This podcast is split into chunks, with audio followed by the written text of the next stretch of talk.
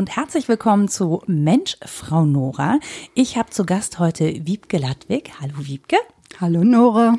Und bevor ich euch Wiebke vorstelle oder sie sich am besten sogar noch selber vorstellt, muss ich an der Stelle mal ein kleines Dankeschön loswerden, weil ich habe letzte Woche ein ganz tolles Kompliment für diesen Podcast bekommen. Den hören noch nicht so viele und es war eine Person, die ich überhaupt nicht kenne, die mich angesprochen hat und gesagt hat, dass ihr das total super gefällt, wie hier Gespräche geführt werden. Und ich möchte nur einmal da lassen, schöne Grüße und das hat mir echt äh, den Abend versüßt. Das war ein tolles Kompliment. Vielen Dank dafür.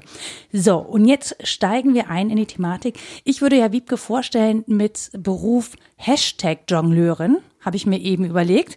Denn Wiebke kommt ursprünglich äh, aus der Buchbranche, aus dem Buchhandel, macht aber lauter verrückte Sachen mit Social Media und daher kenne ich sie auch. Und sie benutzt Social Media nicht so, würde ich behaupten, wie wir das zum Beispiel machen, wenn wir als JournalistInnen unterwegs sind oder wie Leute das machen, die irgendwie über äh, Dinge kommunizieren wollen, die sie gelesen haben, sondern für mein Gefühl ist es ein bisschen ein spielerischerer Umgang, plus einer, der sehr buchaffin ist. Und es wird ja gerne behauptet, äh, Twitter ist so eine JournalistInnenblase. Das sehe ich, seit ich Wiebke kenne, sehr anders. Sag du doch mal kurz, wie du das genau beschreiben würdest, was du tust. Hm, ja, kurz. Das ist natürlich, äh, eigentlich sollte ja jemand, der wirklich schon sehr lange twittert und auch gerne twittert und noch aus der 140-Zeichen-Ära stammt, ganz Damals. kurz, ja, ganz kurz auf Sachen fassen können. Hm, eigentlich ist mein Format ja eher die Langstrecke, ne? da ich ja eben aus ja, der Buchbranche komme. Ich bin da 1988, äh, Quatsch, 1998 quasi beigetreten, indem ich eine Lehre zur Buchhändlerin gemacht habe. Ja, was mache ich in diesem digitalen Raum oder bei Twitter? Es ist für mich in der Tat so ein bisschen auch ein Spielzimmer, ohne Frage. Ne? Also ein Raum, in dem man was ausprobieren kann. Und ähm, es ist auch Kaffeehaus, also wo man rumsitzt und mal ein bisschen lauscht, was sprechen die anderen Menschen an den anderen Tischen so, wo man mal rumgeht und ähm, auch tja, vor sich hin brabbeln kann. Also ich, für mich ist äh, Twitter im Grunde auch so etwas wie ein Denkarium. Ne? Jeder, der Harry Potter gelesen hat, kennt das vielleicht. Professor Dumbledore hatte da auch was stehen, wo er so überschüssige Gedankenfäden mhm. abgelassen hat. Und das ist auch für mich Twitter. Also es gibt mir auch Struktur. Vieles davon Twitter ich für mich selbst. Mhm. Und ähm, finde es eigentlich ganz schön, da irgendwie so vor mich hin zu quasseln. Wer Wiebke jetzt spontan nebenbei suchen möchte bei Twitter, unter Sinn und Verstand findet ihr sie. Und äh, das, du hast auch einen Blog, der genauso heißt, ne? Ja, das ist ja ein bisschen schwierig mit dem Blog. Also eigentlich habe ich ja auch eine Website, die so heißt, was daran liegt, dass ich mich 2010 selbstständig gemacht habe. Da kommt auch das Sinn und Verstand her. Das hatte also ein Freund und Geschäftspartner für mich erfunden, um eine Firma zu benennen. Mhm. Ich musste irgendwie heißen. Ich dachte damals noch irgendwie, ich mache sowas wie eine Agentur oder sowas, okay. Und weil ich halt gerne Jane Austen lese und auch gerne deutsche Worte haben wollte, kam dann eben Sinn und Verstand. Mhm. Es gibt eine Website. Die Website ist jetzt seit tja, fast drei Jahren offline. es gab eine Website. Ja, es gab eine Website. Also äh, die, ja, die gehackt wurde und äh, dann haben wir sie schnell vom Netz genommen. Ich dachte, das ist ja eine tolle Gelegenheit, um sie zu relaunchen. Und seitdem hart sie da so ihrer Dinge, weil es einfach daran liegt, dass ich mich irgendwie wieder auch in so einem beruflichen Häutungsprozess befinde und ähm, mir es einfach schwerfällt, diese Website so auf Zack zu bringen. Um, deswegen gibt es auch einen Blog bei Tumblr. Ne? Mhm. Ich habe so verschiedene Blogs bei Tumblr, die da so rumtouren, wo ich einfach Sache, Sachen ins Internet schreibe. Und Sinn und Verstand.tumblr.com ist momentan so meine Homebase.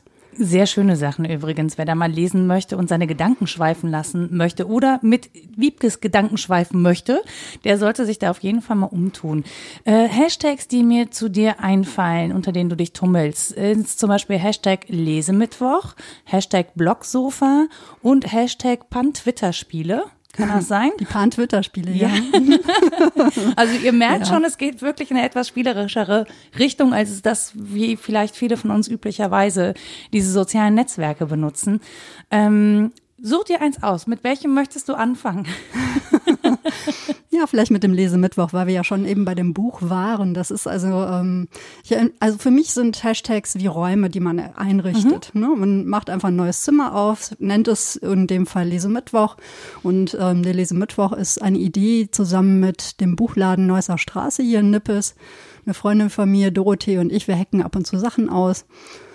Und sie ist die Inhaberin dieses Buchladens. Ja, und wir dachten uns, ja, Menschen kommen immer dahin und sagen, oh, ich komme gar nicht mehr zum Lesen, ich weiß auch nicht, ständig hängt man in Twitter rum oder bei Facebook oder diesen ganzen anderen sozialen ja, Netzwerken. genau, oder muss irgendwie äh, Netflix oder sonst was gucken ähm, und hat möchte eigentlich lesen, aber kommt nicht mehr dazu. So und wir alle brauchen ja irgendwie Rituale.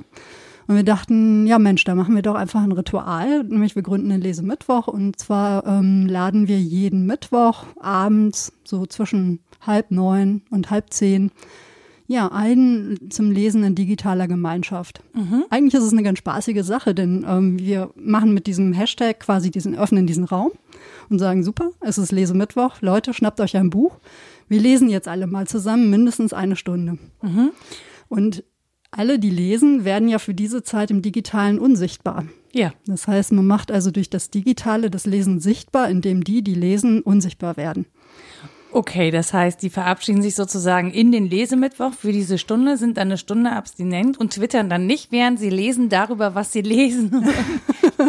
das, ja, genau, also die ne, meistens ist, uh, machen das alle, alle recht diszipliniert und eine Stunde erscheint dann mitunter auch viel zu wenig.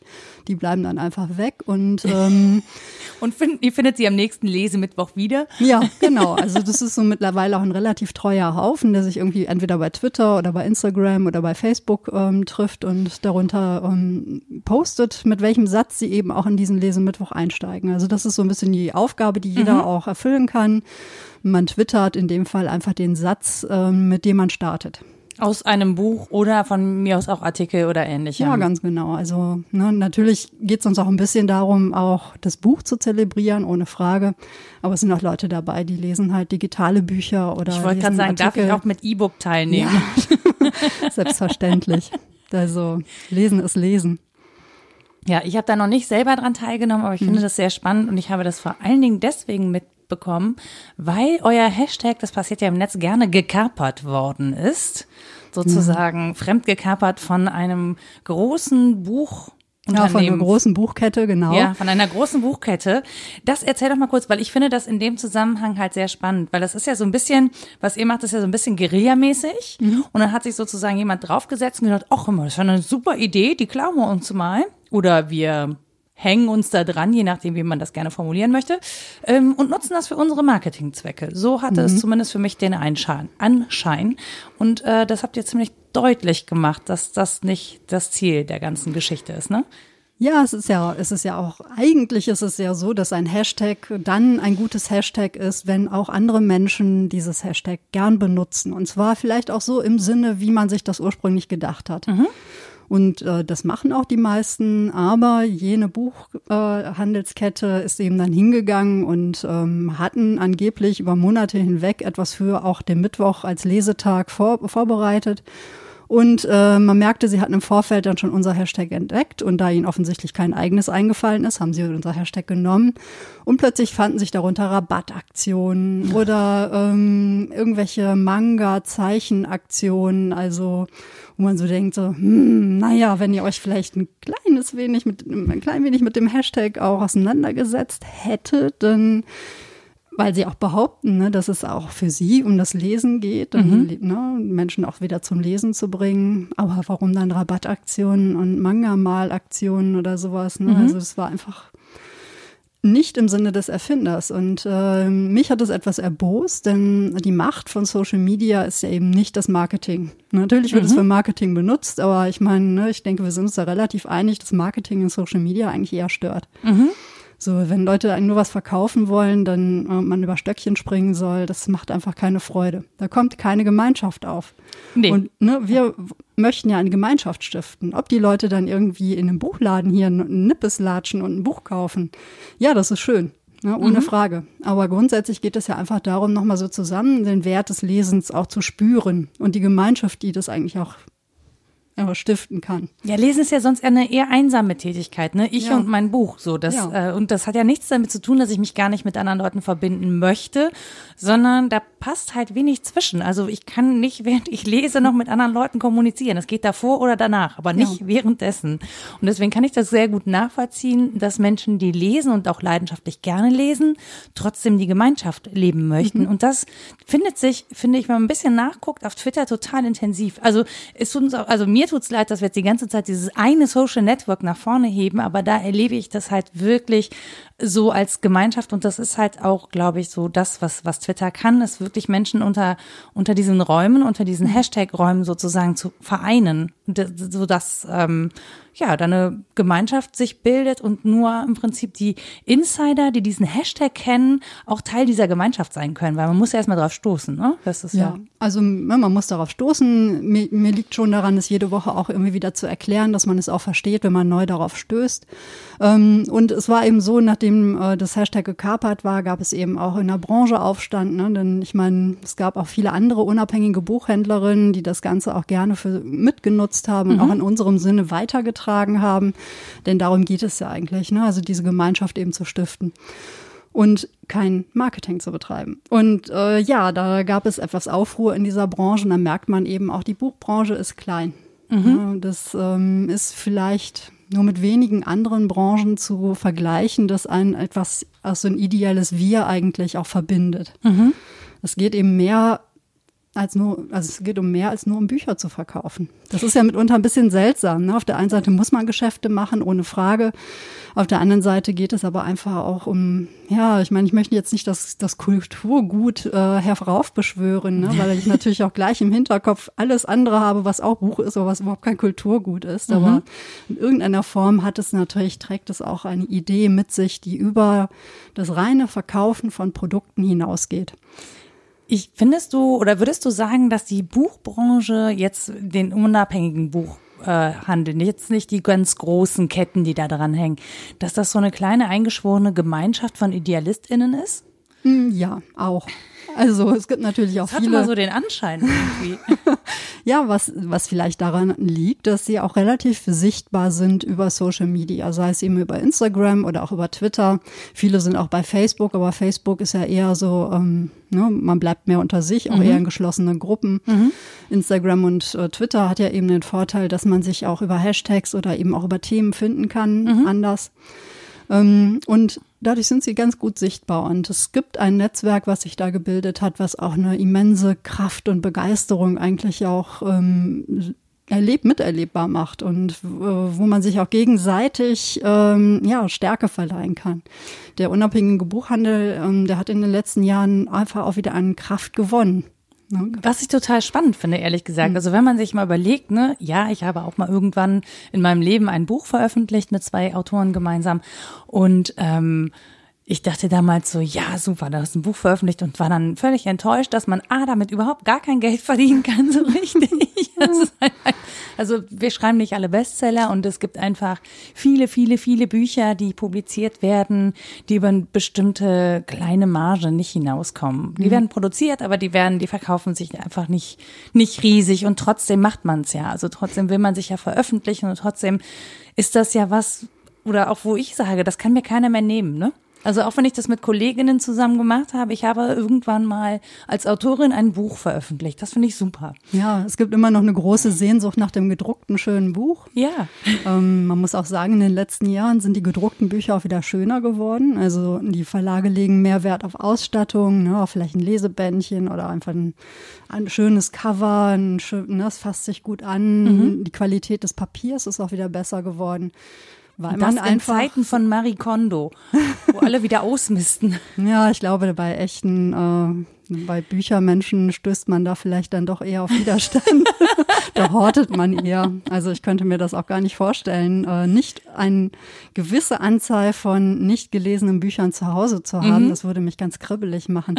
Man braucht ja Stoff. Ja, ja, ja, ja. ja. Ich habe E-Book hin, E-Book her. Also das ist einfach nicht dasselbe. Hier fliegen ja zahllose noch nicht gelesene, ja. gelesene Bücher rum überall in meine Wohnzimmer. Ja, ich denke, wir sind ja auch immer noch Kohlenstoffmenschen und bestehen einfach aus Materie und das ist nochmal was anderes. Das sind ja auch Gegenstände und wenn ich mir meine Bücher zu Hause ansehe, dann ist es eher ein Gefühl von Freundschaft und nicht da, ne, da ist ein nützlicher Gegenstand. Also der Nutzwert ist dann irgendwann ja auch relativ überschaubar. Aber das ist schon wieder so ein bisschen in Richtung Liebhaberei, ne? Also Bücher mh, hm, hat man wieder mehr lieb, also, also beziehungsweise man hat eher so eine Verbindung zu denen. Vielleicht kauft man weniger und dann teurer und dafür ein schönes Buch, das auch noch dekorativ in der Wohnung stehen kann oder so. Ich weiß gar nicht, womit das so richtig zusammenhängt oder ja. ob das wirklich diese Stofflichkeit ist, von der du sprichst. Ja, also ich denke, Liebhaberei ist, in der Tat Liebe, denke ich, was mhm. einen mit Büchern auch verbindet. Denn ähm, beim Lesen findet man ja auch viel von sich selbst im Idealfall. Ne? Also man verbindet sich ja durch das, über das Lesen irgendwie auch mit der Welt und mit sich selbst und mit anderen. Mhm. Das ist ja das, was das Lesen auch so außergewöhnlich macht. Ne? Im Grunde findet es ja eigentlich auch nur in unserem Kopf statt. Mhm. Und dann haben wir da dieses komische äh, Ding mit den Seiten und dann sind da diese Zeichen drauf und anhand an dieser Anordnung dieser Zeichen entstehen in unseren Köpfen jeweils unterschiedliche Bilder, Assoziationen, Gefühle, Gedanken. Also das ist völlig abgefahren, wenn man sich das überlegt, das was da passiert. Ja. Also deswegen halte ich das Lesen, ich persönlich, uh, Jetzt äh, zerlege ich hier gerade die Podcast. Ähm, Nicht so schlimm, das ist nur der Plopschutz ja, davor. Ich, äh, das Problem ist, wenn ich rede, äh, dann äh, gestikuliere ich einfach auch so, also man sieht mich hier fuchteln, ja. Ich finde das großartig. es wird lebendig. Ja, ähm, wo war ich gerade genau? Ähm, bei, deswegen halte ich persönlich das Lesen ja auch immer noch so überlegen gegenüber Film etwa oder Serien. Ne? Mhm. Man sagt ja irgendwie auch, die Leute lesen gerade weniger, weil sie alle noch nicht Netflix ähm, leer geguckt haben, was sicherlich auch mit ein Grund ist. Es ist naheliegender, man kann besser darüber sprechen, man sieht dasselbe. Über Lesen sprechen finde ich total schwer. Also für mich war es lange Zeit gar nicht möglich, mit anderen Menschen darüber zu sprechen, ähm, wie mir ein Buch gefallen hat, weil es für mich so ein privates Erlebnis ist. ja, also so ein also ganz intimes Geständnis, wenn man darüber spricht, wie man so mit einem Buch jetzt die Stunden verbracht hat. Ja, ich lese halt auch gerne im Bett mhm. und äh, fand es ganz interessant, dass ich mich neulich noch mit jemandem unterhalten habe, der am Küchentisch liest.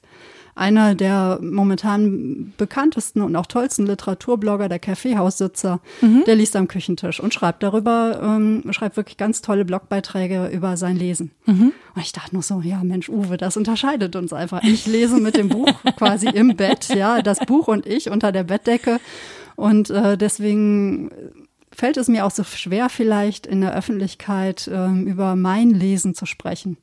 Mir hilft sowas wie ein Lesemittwoch oder auch ne, mal bei Instagram oder sowas zu zeigen oder zu schreiben, was ich da so lese einen Ansatz zu finden. Das jetzt tut sich was.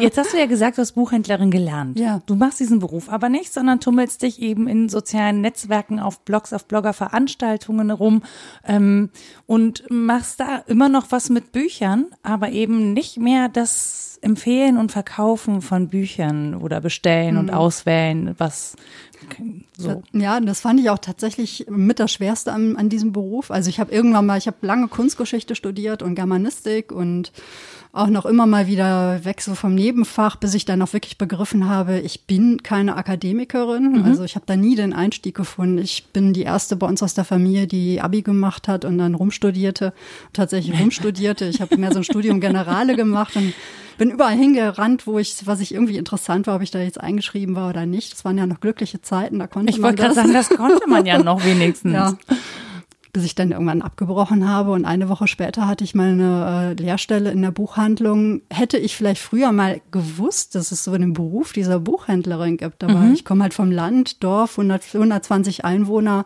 Das, was da Buchhandlung ist, das ist halt auch Lottoannahmestelle und Paketannahmestelle. Mhm. Da stehen ein paar Taschenbücher rum hätte ich nie gedacht, dass das ein Beruf ist. Das habe ich wirklich dann erst relativ spät erfahren und dachte, super, das mache ich.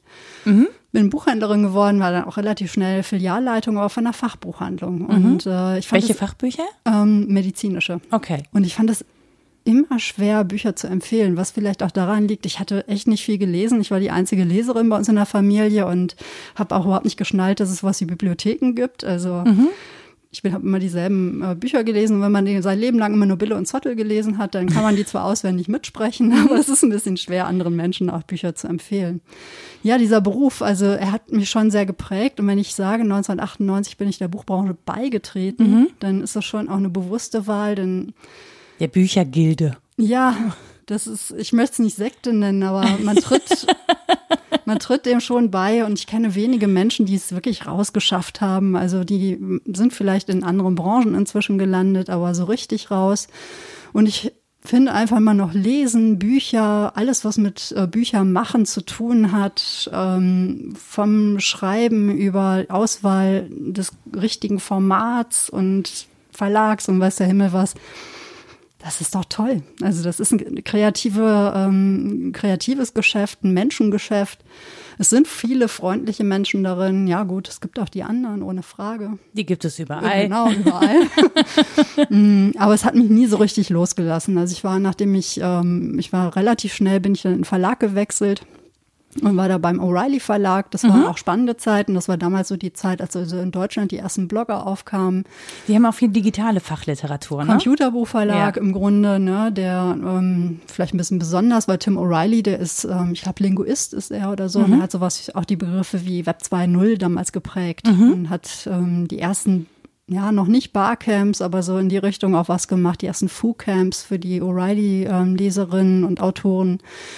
Mm, und da bin ich dann in die Computerrichtung. Ich wollte gerade sagen, Internet, ich, ne? ich, ich, rieche eine kleine Ansteckung mit ja, digitalen ja. Themen in dieser Branche. Na gut, ich meine, ich muss gestehen, ich habe mein halbes Studium irgendwie auch ähm, beim Computerzocken verbracht. Also äh, damals nannte man es ja noch nicht Social Media, aber äh, wenn man sich übers Internet mit Leuten verbunden hat, um dann irgendwelchen Monstern auf die Nase zu hauen. Das heißt, du hast an LAN-Partys teilgenommen. Ja, ja. Damals, ja. ja. da hat man ja noch dann seinen riesengroßen Computer mit dem riesengroßen Bildschirm und so ins Auto geschleppt und äh, hat dann irgendwie mit vier oder fünf Leuten in einem kleinen äh, Zimmer gesessen bei schlechter Luft und viel Spaß. Und World of Warcraft gespielt. Ja, das gab's, äh, oh Gott, das gab's tatsächlich da noch nicht, aber es gab so ne, schon erste so Diablo. Stimmt, stimmt, die konnte man nicht, World ja. of Warcraft konnte man Warcraft. nicht mit als Multiplayer nee. spielen. Mhm. Das kam erst mit dem Internet tatsächlich. Genau, und das, das, da habe ich ja. nämlich aufgehört damit, ah. weil ich wusste, wenn ich mhm. da jetzt einsteige, dann ja. bin ich weg. Ja, ja. Dann bin ich raus aus der Welt. Das geht nicht. Ich habe mich irgendwann auch ein bisschen von den Computerspielen verabschiedet oder von Games, wie man ja jetzt so sagt, weil ich kenne das Suchtpotenzial und ähm, ja, jetzt quassel ich so ohne Spielen. Beziehungsweise ich mache alles äh, oder ja, eigentlich bin, funktioniere ich jeden jeden digitalen Raum einfach zum Spielzimmer um. Also wenn man schon keine LAN-Partys mehr spielen kann, dann eben so. Ja, eben. Gelernt ist gelernt. Ja, ja und dann ähm, bin ich halt so eigentlich in diese Internetwelt auch mit reingeflutscht. Also ganz ja. am Anfang im Prinzip, ja, ne? Du ziemlich, bist damit eigentlich Digital Native, oder? Hm, ja, so zumindest ähm, digital eingewandert und festgesetzt. Ne? Aber auch schon sehr früh. Ja. Also das mhm. ist ja nicht so, die meisten haben ja äh, relativ spät angefangen jetzt. Ne? In, ich sag mal in unserem Alter und mhm. verschweige dabei, wie viel es wirklich ist in Zahlen. Aber ich weiß dass tatsächlich, ähm, bis auf die äh, Klassenkameraden, mhm. die irgendwie Eltern hatten, die zum Beispiel bei IBM waren oder so, hatten wenige ähm, so einen Computer, der auch mit Netzanschluss Anschluss in irgendeiner Form ja. funktionierte. Ne? Bei IBM konnte man sich, also dieses frühe Internet, ähm, das hatten, glaube ich, ganz wenige. Und dann ähm, war ich so tatsächlich, als ich so 18 war, eine der ersten, die ein Mobiltelefon hatte. Hm. So eine Nokia-Banane zum Aufschieben. Mhm. Und äh, ähm, genau, habe auch als eine der ersten E-Mail-Adressen gehabt und das auch wirklich intensiv genutzt zum Beispiel. Mhm. Oder in Internetcafés abgehangen und äh, die ganze Zeit gechattet. Was, man halt so gemacht hat damals, ne? Ja, völlig so, abgefahren. Weil man das ja zu Hause also. gar nicht hatte. Also ja. zu Hause Internet, das war ja irgendwie total absurd. Stattdessen hat man, ich weiß gar nicht mehr, fünf Mark die Stunde. Ich weiß gar nicht mehr, wie teuer das war, aber ich habe Stunden in diesen Internetcafés abgehangen, wo damals wirklich auch nur Nerds waren. Mhm. Ganz, ganz krasse Nerds. Und äh, man da so als einziges Mädchen irgendwie diese Chatrooms betreten hat und mit ganz kruden Typenbekanntschaft. Also es war wirklich, diese Anfangszeit war schräg muss ich sagen. Ja, und ich bedauere es sehr, dass ich ähm, Blogs beispielsweise ganz spät erst für mich, für ja. mich entdeckt habe. Ne? Ich wusste, dass andere Leute das schreiben, aber es geht mir so ein bisschen wie mit Bibliotheken, die ich ja auch nicht mehr missen möchte, aber genauso mhm. mit Blogs, dass ich einfach eine ziemlich lange Zeit gedacht habe, ja, ja, das ist für die anderen. Mhm. Dass es aber auch für mich ist, dass ich ja genauso ein Anrecht habe oder die Freiheit habe, das zu nutzen und damit was zu machen, auf die Idee bin ich tatsächlich erst ziemlich spät gekommen. Es ist ein bisschen verrückt. Also im Nachhinein bedauere ich das auch. Also, aber gut. Aber vielleicht auch, weil es jetzt ein bisschen einfacher ist. Ne? Es ja. hat sich ja dann enorm schnell sehr vereinfacht und zugänglich gemacht für ganz viele Leute, ähm, so dass man die auch einfacher hübsch machen konnte. Mhm. Also ich erinnere mich an meine ersten handprogrammierten HTML-Seiten oh Grauen, sage ich mal. ja, und es gab auch ein lustiges Rechtsverständnis. Ich weiß noch, ich habe ja dann ähm, vom O'Reilly Verlag bin ich dann, ich war so eine der ersten Online-Manager in Verlagen und war dann bei der Patmos oh. Verlagsgruppe in Düsseldorf. Ja, dann, man nannte das so, war im Grunde eine Stelle. Ne? Eine machte alles mit Ad, www und i-Themen und der Rest konnte recht unbehelligt sein seine Arbeit weitergehen, so ohne ja. Internet. Und eine machte das. Und ich hatte jetzt ehrlich gesagt auch nicht so eine Riesenahnung davon, aber der Verleger und ich, wir saßen halt zusammen da und er suchte jemanden und ich suchte eine Stelle und ja, und wir dachten dann irgendwann so, naja, wir haben ein halbe Jahr, halbes Jahr Probezeit. Mhm. Ich habe keine Ahnung, was sie machen sollen. Und ich so, ich habe keine Ahnung, was ich hier machen werde, aber wir werden da schon irgendwas draus machen. Und dann habe ich mir da meinen Beruf erfunden. Ja, so klingt es. Ja, und habe mir erstmal HTML und so beigebracht. Mhm. Und ja, so hat das dann irgendwie seinen Lauf genommen. Ich fand das wirklich toll, weil man konnte sich plötzlich auch mit Menschen ähm, verbinden, die eben nicht im Nachbarbüro saßen. Mhm. Und ich war ja die Einzige, die in dem Verlag das machte. Und mein Bedürfnis war dann einfach auch Menschen, äh, andere Menschen kennenzulernen, die Ähnliches machten. Mhm. Hallo Internet. Hallo Internet, ich bin die Wiebke. Ja. Ähm, ich bin offen für neue Menschen. Ja. Zeig mal, was du drauf hast. ja, hör zu. Äh, was machst du? Ich mach das. Können wir was zusammen machen? Aber das ist dann sozusagen ein bisschen der Startpunkt für deine digitale äh, Karriere. Und man muss ja sagen, irgendwie ähm, hast du auch eine Karriere im Beruf erfinden sozusagen und Dinge machen, die es so als Beruf eigentlich nicht gibt oder die du dir irgendwie schaffst. Zum Beispiel, ähm, du hast gesagt, du hast keine Ahnung gehabt, dass es Bibliotheken gibt oder was, ist, was hm. die da machen und heute berätst du Bibliotheken darin, ähm, sozusagen auch der digitalen Welt zu zeigen, dass es sie gibt und da mit Leuten in Kontakt zu kommen. Ja, also ich habe ja 2010, als ich mich selbstständig gemacht habe, fing ich in der Tat so ein bisschen als ähm, Beraterin an, habe mir sogar einen, ähm, einen Anzug gekauft ne, und dachte, ja, ich bin jetzt seriös, guten Tag. Ja, gut. Das, das hat hoffentlich fühlte, nicht lang gehalten, oder? Nee, fühlte sich auch ehrlich gesagt ganz komisch an. Das war ja nicht ich. Ich, da, ich saß dann da auch so irgendwann zwischen an so einem Meetingtisch inmitten von BWLern mit breitem Scheitel und ne und dachte nur, was mache ich denn hier? Das bin nicht ich und ähm, ich finde das total seltsam, was wir hier machen. Das hat für, erinnerte mich ein bisschen wie ein Kaufladenspielen früher mhm. auf dem Dachboden mhm. bei meinen Eltern. Das kam mir so unecht vor, ne? wo ich auch dachte, worüber sprechen wir denn hier eigentlich?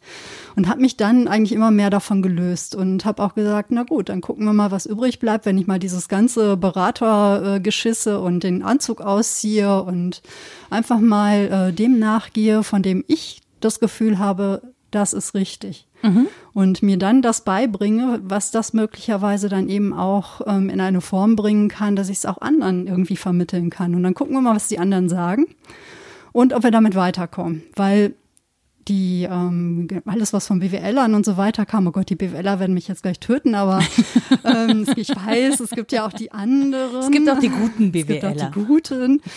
Aber mit den ganzen Methoden und gesichertem Wissen und ne, schön Berat, Berat, Berat, der Zehn-Punkte-Plan nach sowieso.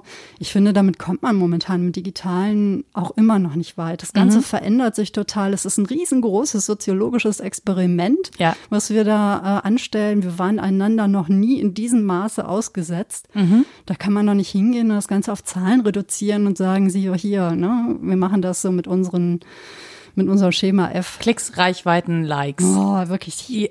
Ich könnte kotzen. Aber gut. Das machst ähm, du gar nicht. Ja. Erzähl lieber, was du stattdessen machst. Ja, es geht also wirklich auch eine sehr ähm, kreative Sache. Also Spielen, ne? Der Schiller, der Mensch ist nur da Mensch, wo er spielt. Mhm. Das finde ich total einleuchtend, weil im Spiel bringen wir einander Regeln bei, wir verhandeln Regeln.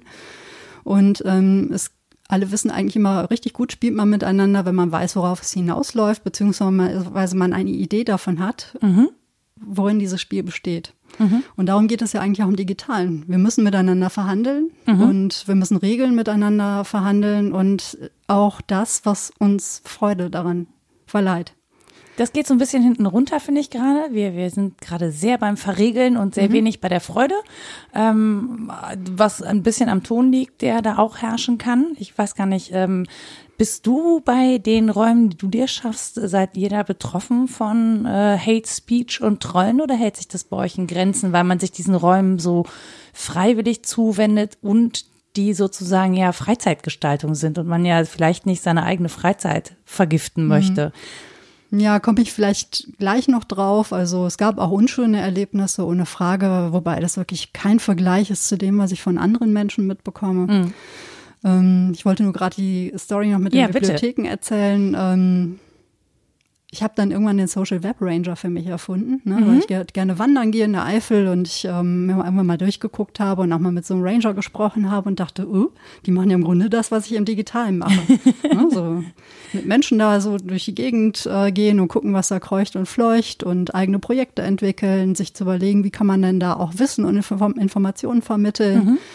Und ähm, auch mal da sein und beobachten mhm. in, in der Natur sein. Und so bin ich ja dann auch im Digitalen. Und das ne, einen Weg zu finden, wie man sich im Digitalen eben auch gut aufhalten kann, ohne von Bären gefressen zu werden. Mhm.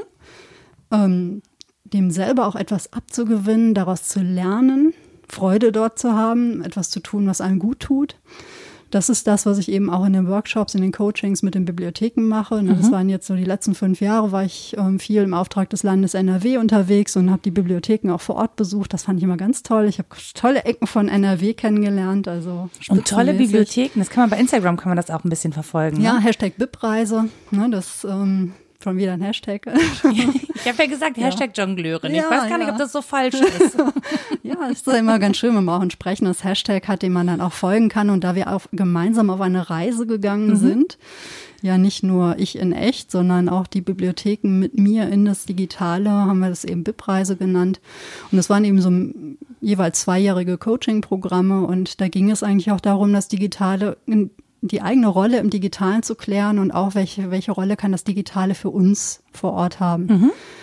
Beziehungsweise abseits von digitalen Diensten, da sind die Bibliotheken, die öffentlichen Bibliotheken auch schon sehr gut, aber ne, Social Media ist mal ein ganz guter Hebel, um auch sich mit Veränderungen auseinanderzusetzen mhm. im Team, um etwas zusammen im Team zu machen. Man hat da auch Menschen, die haben dann teilweise seit 30 Jahren keine Fortbildung gemacht.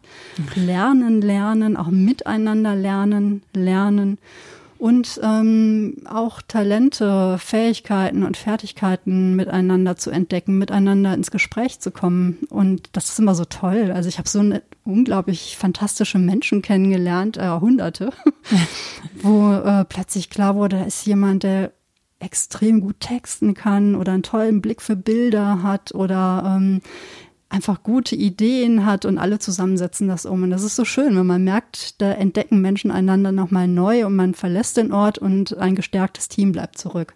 Was einfach sich selbst auch nochmal toll findet und einen anderen Blick für den Ort bekommen hat und einen anderen Blick da ähm, oder ein anderes Gefühl dafür, wie man sich mit anderen Menschen über das, was man schön findet, was man gut findet, wofür man steht, mit, äh, zu verbinden. Ich glaube auch gerade Bibliothe Bibliothekarin oder äh, Archivarin, äh, das sind auch so Jobs, wo man denkt, oh, hoffentlich finden wir da noch Nachwuchs, ne? Hoffentlich ist nicht irgendwie so verstaubt, dass keiner mehr zu uns möchte. Ähm, vielleicht auch ganz gut, wenn die sich so zeigen mhm. und wenn man mitbekommt, dass es die gibt und dass man da noch viele andere Dinge tun kann, außer Bücher sortieren und entstauben. Das ist ja so ein bisschen das, was man, ne, also weiß nicht, war tatsächlich sehr lange nicht mehr in der Bibliothek. Du solltest aber ja hin, merke ich. Ja, ja. Nein, das ist tatsächlich, ja. ich, ich, äh, ich habe die Uni-Bibliothek noch im Kopf mhm. und das äh, Bibliotheken riecht man einfach immer, alte Bücher riecht man. Ich finde es auch gar nicht schlimm. Also ich, ich mag den Geruch auch. Ähm, aber zum Beispiel, ich bin ja noch ein, ich habe ja auch noch im Zettelkasten gestöbert nach mhm. irgendwelchen Büchern und so. Das fand ich jetzt ein bisschen unbequem. Da bin ich doch eher die äh, Fraktionssteuerung F. Ja, und es ist so, man darf die wissenschaftlichen äh, Bibliotheken auch nicht mit den öffentlichen Bibliotheken äh, verwechseln. Die öffentlichen Bibliotheken, das ist allgemeine Zugänglichkeit. Jeder darf dorthin. Das ist öffentlicher Raum. Mhm. Ja, also man darf da rein, ob man jetzt ein Mitgliedskärtchen hat oder nicht. Und ähm, es ist vor allem erstmal ein Ort. Es, es gibt ja. in unseren Orten, also in unseren Städten oder in den Regionen so wenige nicht kommerziell genutzte Orte, mhm. wo niemand was von einem möchte. Gut, außer dass man sich verhält wie ein Mensch, also sprich ein paar Manieren an den Tag legt, ne? Nicht mit der Cola kleckern. Beispielsweise.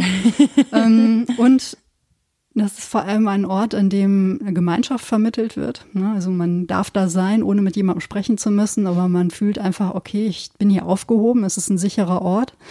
Ähm, es bietet natürlich Zugang zu Informationen, ja, gerade im Zeitalter jetzt von Fake News und mhm. Falschmeldungen mhm. oder wie auch immer. Es ist halt auch ein Ort, wo man gesicherte Informationen finden kann und auch Menschen, die einem zeigen, wie man auch gesicherte Informationen findet.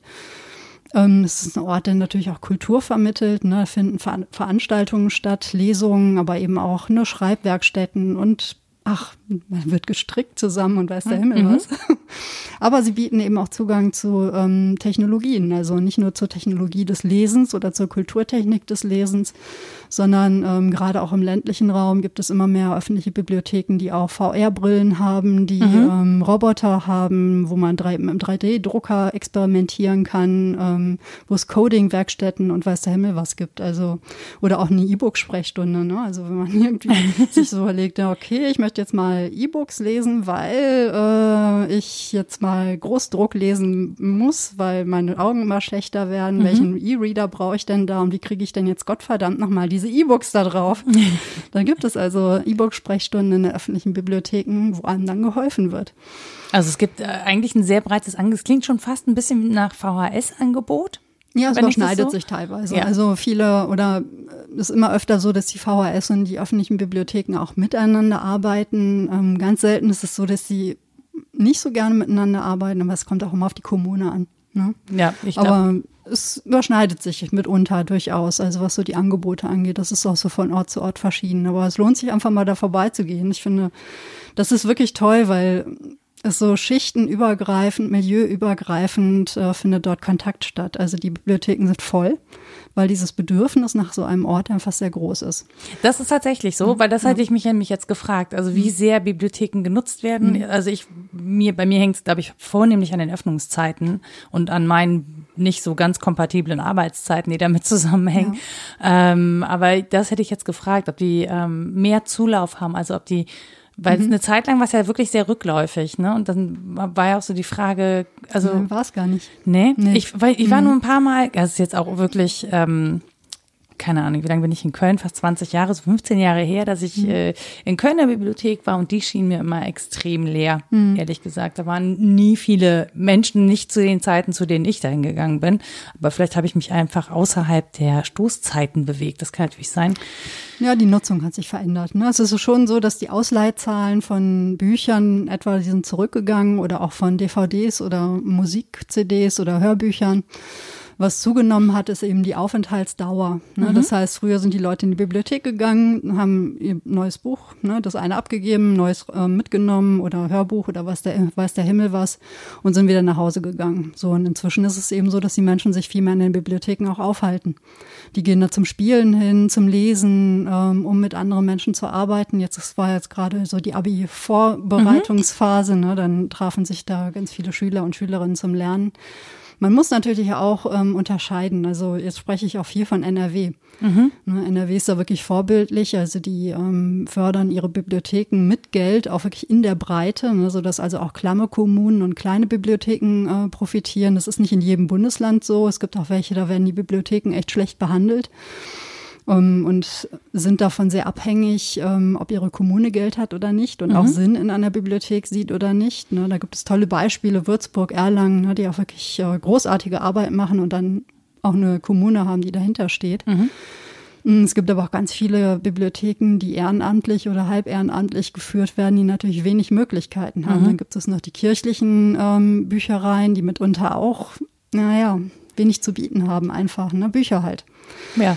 Und, und, dann aber wenig Service sozusagen drumherum oder Dienstleistung. Also das, was ich jetzt halt erzähle, ne, das, ist, das sind viele Bibliotheken, die oder immer mehr Bibliotheken, die auch das bieten können. Aber auch da, ne, um mit William Gibson zu sprechen, auch da ist die Zukunft da, aber ungleich verteilt. Also Gibt und, und meine Aufgabe ist, ist es, war es eben jetzt, ähm, den Bibliotheken zu helfen, genau das sichtbarer zu machen. Ne? Also dass die Bibliotheken auch als Ort im Digitalen erreichbar sind. Da sehe ich einfach eine große ähm, Aufgabe oder eine große Verantwortung für die Bibliotheken auch, dass sie so als de demokratische Utopie, die sie ja sind, dass sie eben auch im digitalen Raum genau das bieten, beziehungsweise diesen Ort der Zuflucht auch bieten. Ne? Wo sie auch grenzübergreifend sein können, ne? also mhm. innerhalb auch der Grenzen von Bundesländern zum Beispiel mhm. und dann auch Kontakt miteinander aufnehmen können. Also ich kann mir zum Beispiel gut vorstellen, dass über die BIP-Reise auch viele Menschen sich gefunden haben, mhm. weil sie etwas, einen, sozusagen einen Anlaufpunkt gefunden haben. Also sie gucken unter Hashtag BIP-Reise und entdecken, ah, da ist noch jemand, der macht das da und da und so auch in Austausch geraten, sozusagen über die eigenen Grenzen des Raumes hinaus, in dem sie eigentlich so physisch äh, mhm. existent sind. Das, ich stelle mir das so im realen Leben eher schwierig vor. Es sei denn, wenn du sagst, da sind Leute, die haben 30 Jahre keine Fortbildung gemacht zum Teil, dann werden die wenig rausgekommen sein aus ihrem eigentlichen Umfeld mhm. im Realen. Und wenn die jetzt sozusagen das digitale Umfeld entdecken, ist es ja viel leichter, in Kontakt zu kommen und auch zu gucken, was andere Leute machen. Also mhm. ich kann mir das gerade da als Raum sehr hilfreich vorstellen. Ja, und da sind wir wieder bei dem Thema Gemeinschaft. Hm? Also, ja, und schon wieder. Ja, naja, das äh, halte ich wirklich für, ein, für einen ganz wesentlichen Punkt. Und das ist auch genau das, warum mir die Arbeit mit den öffentlichen Bibliotheken jetzt so wichtig war, dabei mitzuhelfen, ähm, dass der, ja, dass die digitale Gesellschaft auch gute, positive und freundliche Impulse und Menschen bekommt. Ich meine, wir haben alle eine Verantwortung für den öffentlichen digitalen Raum. Wie mhm. können wir ihn gut gestalten, dass wir uns dort gut aufhalten? Du sprachst ne, gerade an, habe ich Erfahrung mit Hate Speech oder mhm. Trollen oder wie auch immer gehabt. Ja, also ne, es gab mal wirklich so eine Hasskampagne von einer ähm, Twitterin, naja, die letztlich darf ich das gar nicht so persönlich nehmen. Die hatte sich wirklich mal so eine Twitterin nach der nächsten vorgeknöpft ne, und hat dann wirklich da so ihre, ihre Hasskampagnen gefahren. War ich auch völlig überfordert. Ich kriege auch immer noch Herzklopfen, Herzklopfen, wenn ich dran denke und schon wieder boxe ich die, den, das arme Gerät hier, ähm, weil ich das, mich das völlig so unvermutet getroffen hat. Ne? Also wie geht man plötzlich mit so sowas um, wenn einem so etwas entgegenschlägt? Mhm. Aber dann gibt einem eben Stärke, wenn man es anderen erzählt und ähm, man auch merkt, ja, es ist nicht normal und andere versuchen einem zu helfen. Ich hatte mir dann auch ähm, Rat und Hilfe von einem befreundeten Anwalt ähm, geholt. Mhm. Also guck an, was kann ich da machen? Geht das schon in Richtung Rufschädigung oder ne, soll ich es mal wegatmen oder wie auch immer? Aber das hatte dann naja, hat, war dann auch relativ schnell erledigt, nachdem sie da mitbekommen hatte, ne, dass da ein Anwalt eingeschaltet war und dass auch die Community ringsum ne, und mir beigesprungen war. Aber es ist natürlich schon so etwas, was so ein bisschen hängen bleibt. Ich merke, es macht ja auch was mit einem. Ne? Mhm. Also ich bekomme es ja auch mit, gerade bei JournalistInnen, ne? also welchen, mein Gott, welchen, wem was die, also welchen bösartigen und gemeinen äh, Sachen die ausgesetzt sind. Mhm. Wie schrecklich. Also da Ne, das, das zieht mir jetzt schon allein das Herz zusammen, wenn ich daran denke. Wie furchtbar, wie belastend. Das macht ja auch was mit einem. Total. Also es ist natürlich so, wie du gesagt hast, wenn du sagst als Ranger, du bist natürlich, ähm, wenn du dich im Netz bewegst, immer auf der Hut vor wilden Tieren. Ja. ja. du weißt, dass die da sind, du weißt, wie gefährlich das ist, wie sehr dich das persönlich angreifen kann. Und natürlich guckst du rechts und links, ähm, ob und ob du jemandem auf die Füße trittst und so. Ähm, ich finde, es darf halt nur niemanden davon abhalten, und das ist eine große Forderung, ehrlich mhm. gesagt, sich trotzdem zu äußern. Ja. Ähm, und das Wichtigste ist dann tatsächlich Gemeinschaft zu suchen und zu wissen, wie man sich eben dann auch zur Wehr setzt und zur Not wirklich ähm, Anwaltshilfe in Anspruch zu nehmen. Jetzt hat nicht jeder eine Freundin oder einen Freund, der Anwalt ist. Ähm, aber man kennt vielleicht Oder jemanden, Anwältin. der wiederum jemanden kennt. Genau. Ne, also ja. Es geht ja darum, zusammen ähm, sich um diesen digitalen öffentlichen Raum zu kümmern und miteinander sichere virtuelle Räume zu schaffen. Und es gibt ja auch genau. möglich ist. Mhm. Und es gibt auch Organisationen wie No Hate Speech, ja. bei denen man auch ähm, tatsächlich äh, AnsprechpartnerInnen findet, mhm. äh, die einfach weiterhelfen, wenn man irgendwie das Gefühl hat, okay, ich bin jetzt gerade akut in einer Situation, die ich so nicht mehr gehandelt bekomme. Ähm, dann kann man sich an die wenden, die verlangen kein Geld und die haben A, auf ihrer Website gute Tipps mhm. und ähm, springen auch persönlich ein. Also das finde ich, äh, sollte jede und jeder auf dem Schirm haben, dass es wirklich Hilfe gibt. Also man muss nicht damit alleine klarkommen, weil es ist auch utopisch, ja. äh, mit sowas alleine klarzukommen. Das ist auch Quatsch. Ja, ich halte es auch wirklich für, für wichtig, immer wieder darüber zu sprechen und darauf aufmerksam ja. zu machen und ähm, auch zu, darauf aufmerksam zu machen, dass man auch schaut, mit wem man sich mit wem man Gemeinschaften eben auch schafft. Ne? Also man muss ja sagen, dass viele von denen, mit denen wir persönlich jetzt vielleicht nicht unbedingt in einer Gemeinschaft sein möchten, dass äh, Social Media sehr geschickt für sich zu nutzen wissen mhm. und gewusst haben und dadurch natürlich auch große Teile dieses öffentlichen Raums auch besetzen ja. oder auch wissen, wie sie ihn manipulieren können. Und ähm, ich hoffe, dass wir das Ganze zusammen vielleicht dann doch nochmal in eine andere Richtung kippen können. Ich habe ja immer so den Zwecks, Zweckoptimisten in mir, ne? Also wir können uns ja nicht davon abhalten lassen. Und das halt, das sehe ich eben auch so. Deswegen benutze ich halt trotzdem auch das, den digitalen Raum so als Spielwiese. Du sprachst ja vorhin auch die Pan-Twitter-Spiele ja. an. Das war ja lustigerweise genau in so einer Phase, ah, wo es wirklich nur schlechte Nachrichten gab. Ne? Also, Wann war das ähm, nochmal? Das war 2016. Ich hätte jetzt auch so ja. zwei, drei Jahre hätte ich jetzt getippt, mhm. grob.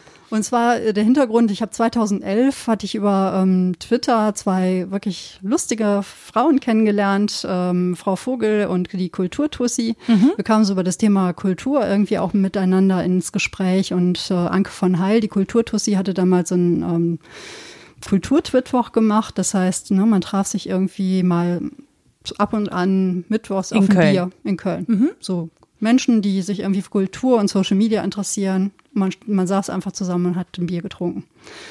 Ähm, haben wir gemacht und wir haben festgestellt, cool, wir müssen mal ein Barcamp machen. Man muss sagen, die einzige, die bis jetzt ein Barcamp mal besucht hatte, ne, also so diese sich selbst organisierende Unkonferenz sozusagen, mhm. war Ute. Anke und ich haben noch nie eins besucht, aber wir wollten das machen und wir haben dann im Herbst zusammen das erste Startcamp in Köln gemacht, also ein ähm, ein Barcamp für Kunst, Kultur und ähm, Kreativität. Mhm. War super, war toll und es war für uns auch gleich irgendwie so, wir drei, wir müssen was zusammen machen. Es setzt irgendwie lustigerweise eine ganz seltsame Energie frei. Ähm, wir machen zusammen Sachen, die wir uns alleine nie trauen würden. Mhm. Und wir nennen uns die Herbergsmütter, was einfach damit zu tun haben. Wir haben das Startcamp damals in der Kairana Akademie, Akademie gemacht hier in Köln und die hat so ein bisschen Jugendherbergscharme. Mhm. Ne, so viel Buchenholz, also Buchenholz und Früchtetee. Ja, ja, und genau. Und da fragten wir uns ja, Mensch, wie nennen wir uns jetzt? Ne? 2011, da war man vielleicht mit Leuten irgendwie im Digitalen verbandelt, aber man kannte sich ja noch nicht so. Ja nennen wir uns jetzt irgendwie Orga oder Team oder Info oder sowas und fanden das alles total langweilig. Und dann kamen wir irgendwie auf Herberge, Herbergsväter, Herbergsmütter. Und dann haben wir uns T-Shirts gemacht mit Herbergsmütter und ähm, es hat einfach die ganze Atmosphäre dieses Barcamps auch sehr geprägt. Ne? Also dieses Umkümmern und mit Sport und Spiel. Und wir haben Social Singing gemacht. Alle haben zum Ende, zum äh, Ende noch Wochenend und Sonnenschein ge mhm. äh, gesungen nach der Version von James Last, der heute übrigens geehrt wird. Ähm, Heute ist der 16. April. Nee, ja, 17. Und irgendwie oder? hat er, glaube ich, Geburtstag oder wie auch immer. Es gibt auf jeden 17. Fall ein Zeitzeichen im WDR, habe ich gesehen. WDR 5. und ähm, wir machen also zusammen Sachen. Wir machen so, hatten so interaktive Tweet-Ups und weiß der Himmel was gemacht und haben immer mal geguckt, was kann man eigentlich, wie kann man mit dem Digitalen so Kultur auf die Hand bringen, wie kann man Menschen miteinander zusammenbringen und ab und zu überkommt uns so eine Idee und wir müssen das machen. Mhm. Und so war das dann eben auch im Jahr der Olympischen Spiele. Mhm wir lasen, darf man nicht benutzen, die ganzen Hashtags zu Olympischen ja, Spielen, ja, weiß ja, der Himmel was, ne, schon gleich so, ah. Alles Markenschutz und so. Ich erinnere mich an diese unsägliche Diskussion. Furchtbar, ja, schon total genervt. Dann gab es irgendwelche Anschläge und es war alles ganz schrecklich. Und wir dachten, wir müssen irgendwas machen. Wir müssen irgendwie so Kultur-Twitter-Spiele machen, Bundesjugendspiele bei, bei Twitter. so eine Gegenveranstaltung. Es war ja sowieso irgendwie so, dass das nur nachts 140 wurde. Zeichen Weitwurf.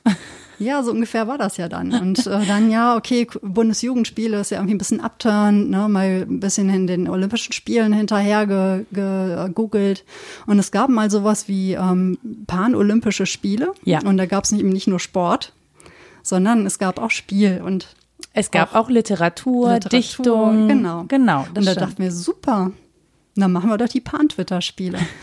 Und dann haben wir über zwei Wochen hinweg, das war eigentlich total bescheuert, weil eigentlich hatte keine von uns wirklich Zeit, aber es ist ja egal, weil wir mussten Spielen das machen immer. und wir haben uns Disziplinen ausgedacht, so etwas wie Wattebausch, Weitwurf, ähm, Schüttelreimen, ähm, Hausgymnastik, auch sowas wie äh, Rumkugeln. Also so mhm. ne, kann man alles unter herbergsmütter.de unter Pan-Twitter-Spiele auch mal nachlesen. Und wir haben dann an einem Tag immer eine Disziplin ausgerufen und gesagt, so hier, ach ja, wir hatten ja erst überhaupt ähm, auch eine Anfangszeremonie beispielsweise gemacht, ach, die auch direkt in den Trending Topics bei Twitter waren, weil wir ja keine Zeremonie hatten, haben wir ja. einfach so getan. Wir haben also berichtet von einer Veranstaltung, die es so gar nicht gab. und einmal mehr Leute schalteten sich dazu und taten auch so, als seien sie im Publikum und würden mhm. aus dem Publikum äh, twittern. Und es war total abgefahren. Wir haben uns dann gegenseitig so die Bälle zugespielt. Ne? Und es war eine Eröffnungsfeier ohne Eröffnungsfeier. Das war schon Die beste toll. Eröffnungsfeier ever wahrscheinlich, weil nichts schieflaufen konnte. Oder gab's? Ja, das haben wir alles reingefaked. Ne? Ja, ja, also. eben. War also schon ein großer Spaß. Und dann fingen wir an mit den Disziplinen, die morgens ausgerufen wurden. Und wir dachten, na ja, mal gucken, wer da so mitmacht. Und man merkte richtig, dass es ganz vielen Leuten so ging, dass sie einfach mal wieder was zum Spielen brauchten. Mhm. Ja, also harmlose Späße. Und das ist eigentlich so auch so unsere Spezialität, harmlos albern sein. Ne? Also ich meine, wer albern ist miteinander, der, wer einmal zusammen lacht, der wird halt auch zusammen handlungsfähig. Also mhm. das hat ja eben nicht nur diesen albernen Hintergrund, sondern ich habe immer das Gefühl, dass ähm, mehr Freundlichkeit auch was Gutes ist. Es äh, schafft Vertrauen und eben, wie gesagt, also wer mal zusammen lacht, der handelt auch zusammen. Ja, und, und an Humor, genau, und an Humor ja. erkennst du ja auch Menschen. Ja, ne? Also man, genau. man merkt ja, ob man einen Humor teilt oder ob man den gut ja. macht. Man findet zusammen sozusagen über eine Art von Humor. Genau. Und ne, wir sprachen eben so diese Menschen auch an, die so alberne, harmlose Späße ne, auf einer gewissen Vertrauensbasis zu äh, schätzen wissen. Es gibt auch Leute, die finden es total kindisch und albern. Also albern. Die müssen ja nicht mitspielen, genau, die können ja einfach weitergehen. Und äh, einen Tag lang gab es dann Beiträge von allen möglichen Leuten ne, zu den verschiedenen Disziplinen. Und dann haben wir aber einen Tag uns Zeit dann auf die Ehrung genommen, weil es mhm. war ganz klar, ne, mitmachen ist König, wie es halt auch so sein sollte, dabei mhm. sein ist alle. Und wir haben äh, so Fantasie-Plaketten, ähm, also Pokale und vergeben für alle möglichen Leute, die mitgemacht haben. Also es gab nicht irgendwie nach, wer die meisten Klicks hatte oder die meisten Likes oder wie auch immer, sondern es wurde immer das Besondere hervorgehoben. Mhm. Und habt ihr die in echt gebastelt und die dann rausgeschickt? Nee, nee, aber abfotografiert okay. oder wie auch immer. Ne? Also so eine Mischung aus nicht digital und digital. Mhm. Ja, und am Ende dieser zwei Wochen hatten wir echt so eine Gemeinschaft von begeisterten Olympioniken, Pan-Twitter-Olympioniken. Hattet ihr auch eine Abschlusszeremonie? Ja, natürlich. Ja, natürlich, alles klar. Ja, mhm. Und ähm, Institutionen sind darüber irgendwie miteinander in Kontakt gekommen, Menschen miteinander in Kontakt gekommen. Das war einfach total schön. Hattet ihr nicht einmal sowas wie ein Theaterstück oder so, so ja. wie so eine Art Fortsetzungsroman? Ja, die Idee war genau, das war übrigens mal so eine Anti-Hashtag-Kampagne eigentlich, ne? Mhm. weil leider ist es ja so, wir lieben, also ich liebe Hashtags, ich finde es auch toll, die zu erfinden und wie auch immer, aber naja, manchmal entgleiten ja auch Hashtags und sie werden zu reinen Marketinginstrumenten. Mhm. Ja, dann machen Kulturinstitutionen, erfinden einen Hashtag und machen dazu vielleicht einen Tweet ab oder einen Insta-Walk oder was auch immer. Und man merkt genau, es geht denen gar nicht um die Sache. Es geht nur darum, möglichst viele Teilnehmer zu bekommen dafür und ja, Reichweite aufzubauen oder mhm. wie auch immer man das Gefühl hat, boah, ich habe aber keine Lust, mich jetzt hier für diesen Marketingkarren spannen zu lassen. Ne? Lass uns doch zusammen Spaß haben und uns solidarisieren und die Sache der Kultur zusammen in dieses Netz tragen. Und jetzt machen wir doch hier nicht keinen Leistungssport daraus. ja, Leistungssport haben wir auch schon in der normalen Gesellschaft eigentlich genug. Oh, furchtbar. Ja. Naja, und dann haben wir uns mit ein paar Leuten zusammengeschlossen, die wir irgendwie so in dieser Kulturbubble äh, kennengelernt hatten. Die Kulturfritzen aus Berlin, die Kulturkonsorten aus München, dann noch die The also Theaterwelten aus ähm, Bad Aibling, wir halt. Und wir haben uns heimlich besprochen, wir machen jetzt mal so, eine, so ein Improvisationstheater mhm. bei Twitter. Einer fängt halt an, wir werden das den Sonntag über machen und wir werden äh, uns nicht gegenseitig ansprechen. Es gibt keine Replies, es gibt keinen Hashtag. Ähm, wir hatten uns nur auf den ersten Satz geeinigt. Ähm, der, genau, der Mops betrat den leeren Raum. Ja, ja. ja. Und äh, daraufhin haben wir los improvisiert. Wir haben äh, ne, Sachen voneinander aufgegriffen jeweils. Ne, und es war echt lustig, weil natürlich ganz viele Leute uns erstmal für völlig bekloppt gehalten haben jeweils. Ne, so Was twittern Motto, die da gerade? Jetzt drehen die völlig ab. und man merkte auch, es gab dann aber auch einige, die dann begriffen, die sind, ihr sitzt gerade alle zusammen in einem Raum, oder? naja, im Grunde taten wir das ja auch ja. nur nicht physisch, ja. sondern mehr nur ideell. Und das Ganze zog echt dann den Tag über Kreise. Es war auch so, dass zwei Begriffe, obwohl wir kein Hashtag benutzt haben, in den Trending Topics dann auch waren, nämlich der Mops und Picasso. Mhm. Ja, Ute war dann letztlich auch noch bei WDR 5 irgendwie mhm. im Radius. Die haben professionelle Sprecher, haben dann eben auch noch die ähm, oder Sprecherinnen haben ähm, die Tweets eingelesen Ach, oder Auszüge davon. Ja. Ne? Weil es war, es hatte sich einfach eine unglaubliche Eigendynamik entwickelt. Und unser Ziel war einfach so diesen Raum freundlich zu verstören. ja. Friendly Disruption. Ja, ja. Einfach mal raus aus diesem, was könnte ich denn jetzt noch äh, erfolgreich twittern oder womit könnte ich noch ich, provozieren? Ja, genau. Ja. Wie zahle ich noch mehr auf meine eigene Marke ein und weiß der Himmel was? Mal einfach raus aus diesem aus dieser ist das Businifizierung. Als Buch oder so? Nee, aber ähm, als Reklam. Das finde ich irgendwie oh, das super. Toll, ja. Das fände ich super, wenn das als Reklam, so wie ein Schulunterricht Hallo Reklamverlag. So. Hallo. Wir, wir, stellen gerade einen Antrag.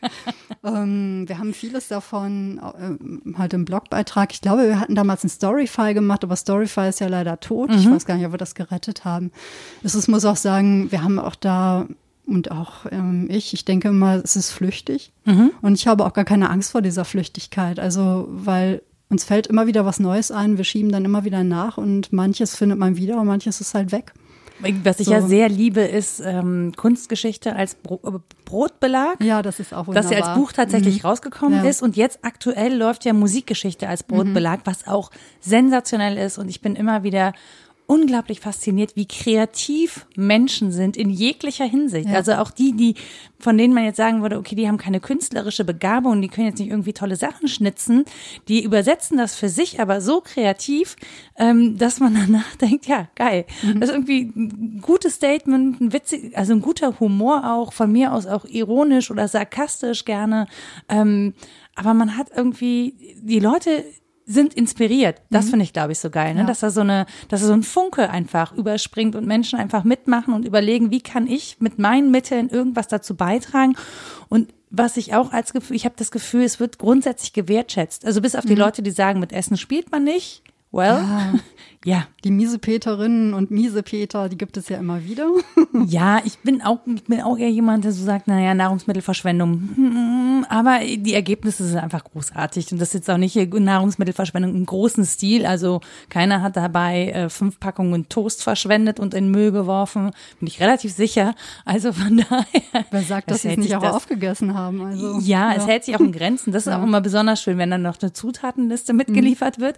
Ähm, genau, aber das finde ich auch ähm, bei sowas denke ich immer so, ja, es kann halt auch wirklich nett sein. Also es ist nicht immer nur Hate Speech, es ist nicht immer nur politische Diskussion, mhm. es ist nicht immer nur das, was so eindimensional wahrgenommen wird oder dann auch in Medien auftaucht wieder, weil das ist ja, es ist ja mal dann relevant, wenn es auch irgendwie aufgegriffen wird von Medien, also von der ja. Tagesschau oder so und ansonsten ist es nicht relevant und das, das stimmt, finde ich so nicht. Also und vor allem in dem zu dem Zeitpunkt, wo es von den Medien aufgegriffen wird, ist es meistens schon tot. Ja, eigentlich ist es schon also durch, es ist, das sind wirklich dann noch so Zombies, die da durchgeschleift werden und ähm, das hat mit dem Leben, was da passiert, schon gar nichts mehr zu tun. Ja, und ich entdecke halt immer auch sehr, sehr spannende Menschen darüber. Ne? Ja. Also ich, ich weiß gar nicht mehr, wie wir aufeinander gestoßen sind, ehrlich gesagt.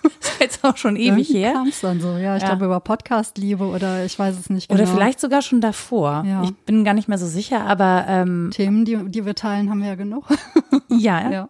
Das stimmt. Und wir wohnen ja. beide in Köln. Das ist mhm. auch immer lustig, dass man sich dann bei Twitter irgendwie kennenlernt, sich aber nicht trifft, mhm. obwohl man gar nicht so weit auseinander wohnt. Ähm, und das, ich finde aber genau da, äh, und das manchmal vergisst man das so ein bisschen, glaube ich, dass das auch wirklich dieser schöne Raum sein kann, dieser Raum, wo man Menschen kennenlernt, ähm, wo es eben nicht nur um darum geht, äh, möglichst Recht zu haben oder den, den besseren keine Ahnung, das bessere Argument oder was mhm. auch immer, sondern wo es wirklich um diese, um das Spielerische geht, um das Kennenlernen und das Miteinander. Ähm, und da finde ich tatsächlich, ähm, ja, da, da wird mir, da ist mir zu wenig Bewusstsein drüber. Also es wird ja auch wenig darüber gesprochen. Also es findet ja wenig äh, in der Öffentlichkeit statt, es wird wenig in die Öffentlichkeit getragen. Der mhm. kleinste Shitstorm, der, über den wird berichtet, ja. oder wenn es überhaupt einer ist. Und manchmal reichen ja schon drei unfreundliche Tweets, dann muss es irgendwie schon gleich wieder von allen durchgekaut werden. Aber wenn was Freundliches, was Schönes passiert, also ähm, ich finde auch, dass man im, im Digitalen so viel Solidarität auch findet. Ja, ja? also definitiv ähm, irgendwie fand ja auch das Thema ne, so Tod und digitaler ja. Nachlass und so zu mir. Und ähm, ich finde es immer wieder äh, ganz faszinierend. Auch über Social Media eigentlich? Ja, eigentlich schon. Mhm. Weil irgendwie, meine Güte, wenn man eine gewisse Zeit auch äh, in Social Media verbringt, dann ähm, irgendwann tritt der Tag ein, an dem der Erste stirbt oder die mhm. Erste. Bei mir war es der Erste, plötzlich verschwand einer. Ich habe danach gegoogelt und ich denke, Mensch, Volker, wo bist du eigentlich? Und dann traf ich nur noch auf seine Todesanzeige. Mhm. Und das fand ich schon damals ein echter Schock. Natürlich Menschen, die ähm, auf die man auch im Social Media trifft, auch von denen sterben welche ne, oder sind krank. Und gerade was man dann auch an Solidaritätsaktionen mitbekommt oder ne, ich weiß noch genau, der eine an einem Abend gestorben ist und alle wussten, er stirbt auch heute Abend, ne, wie die Menschen Bilder von Kerzen getwittert haben und wie auch immer, man stand sich, man stand einander und eben demjenigen, der da gerade starb, auch bei mhm. ne, und seiner Familie und sammelte Geld und weiß der Himmel was. Also es waren, es gibt einfach sehr schöne, berührende Solidaritätsaktionen auch. Ne? Und es gibt einfach auch genügend Menschen, die wegen Krankheit ob jetzt äh, physischer oder psychischer Natur, auch nicht gut unter Menschen gehen können, für die das einfach auch ein ganz wichtiger Sozialraum ist. Ja. Und ich hab, bin auch total dankbar, weil ich ähm, Menschen über ähm, Social Media kennengelernt habe und gerade auch über Twitter, weil es so unmittelbar ist, wenn mhm. man irgendwie unvermittelt aufeinander stößt, ähm, mit denen ich sonst nie in Kontakt gekommen wäre. Weil sich einfach die Gelegenheit nicht ergeben hätte. Ne? Ja, oder so. weil man einfach nur begrenzt physische Räume teilen kann. So ein Tag ja. ist begrenzt, so, so, ein Bewegungsradius ist begrenzt. Ne? Wie willst du all diese Menschen halt kennenlernen? Wo will man sich begegnen? Und ja. das ist ja das, was dadurch ja wirklich durch den digitalen Raum aufgelöst wird. Das natürlich na, bringt das ähm, auch Sachen mit, die wir nicht so geil finden, aber mhm. es bringt eben auch diese Möglichkeit, mit Menschen zu begegnen, denen wir so nie über den Weg laufen würden und Einblick zu erhalten und äh, auch den Horizont zu erweitern. Also die Möglichkeit existiert ja nach wie vor. Die Frage ist, wie und ob man sie nutzt. Mhm. Und dafür muss man einfach wissen, wie dieses System funktioniert. Aber gerade wenn du sagst, du bist so mit so einem Thema wie digitaler Nachlass dadurch in Verbindung gekommen, ähm, ist das ja total wichtig und auch immer noch ein Thema, das ja sehr jung ist und so ein bisschen, bisschen wabert, weil dieses ganze Digitale halt noch nicht so mhm. alt ist. Ne? Ähm, ja, und es stößt uns auch wieder auf so Grundthemen ähm, unseres menschlichen Daseins zurück. Ja. Ich meine, was im Digitalen eben auch stattfindet, ist einfach Leben, menschliches Leben. Mhm. Ja, also Geburten werden verkündet und natürlich auch Krankheiten, Erfolge, Misserfolge. Man teilt Leben miteinander. Das wird ja häufig auch so banalisiert. Also gerade wenn über Instagram mhm. berichtet wird, das ärgert mich manchmal auch. Ich auch denke, ja, aber es sind ja jetzt nicht nur die sogenannten Influencerinnen, ne, die irgendwie neue neues äh, Deo in die, in die äh, Kamera halten, sondern da zeigen Menschen einander ja auch ihren Alltag. Mhm. Es gibt einmal im, im, Monat ja dieses 12 von 12. Ich weiß nicht, ob ja. du da schon mal drauf gestoßen bist. Bin ich, habe noch nicht mitgemacht. Ja. Wo also ähm, jeden, jeden Monat 300, 400 Menschen unter 12 von 12 unter diesem Hashtag 12 Bilder dieses Zwölften im Monat ähm, miteinander teilen. Mhm. Und es ist, wo ich auch denke, da müssen ja eigentlich Alltagsforscherinnen ähm, gefundenes Fressen, äh, für die müsste es ein gefundenes Fressen sein, weil so viel Alltag aus Mensch, also aus deutschen ähm, so viel Zähne putzen.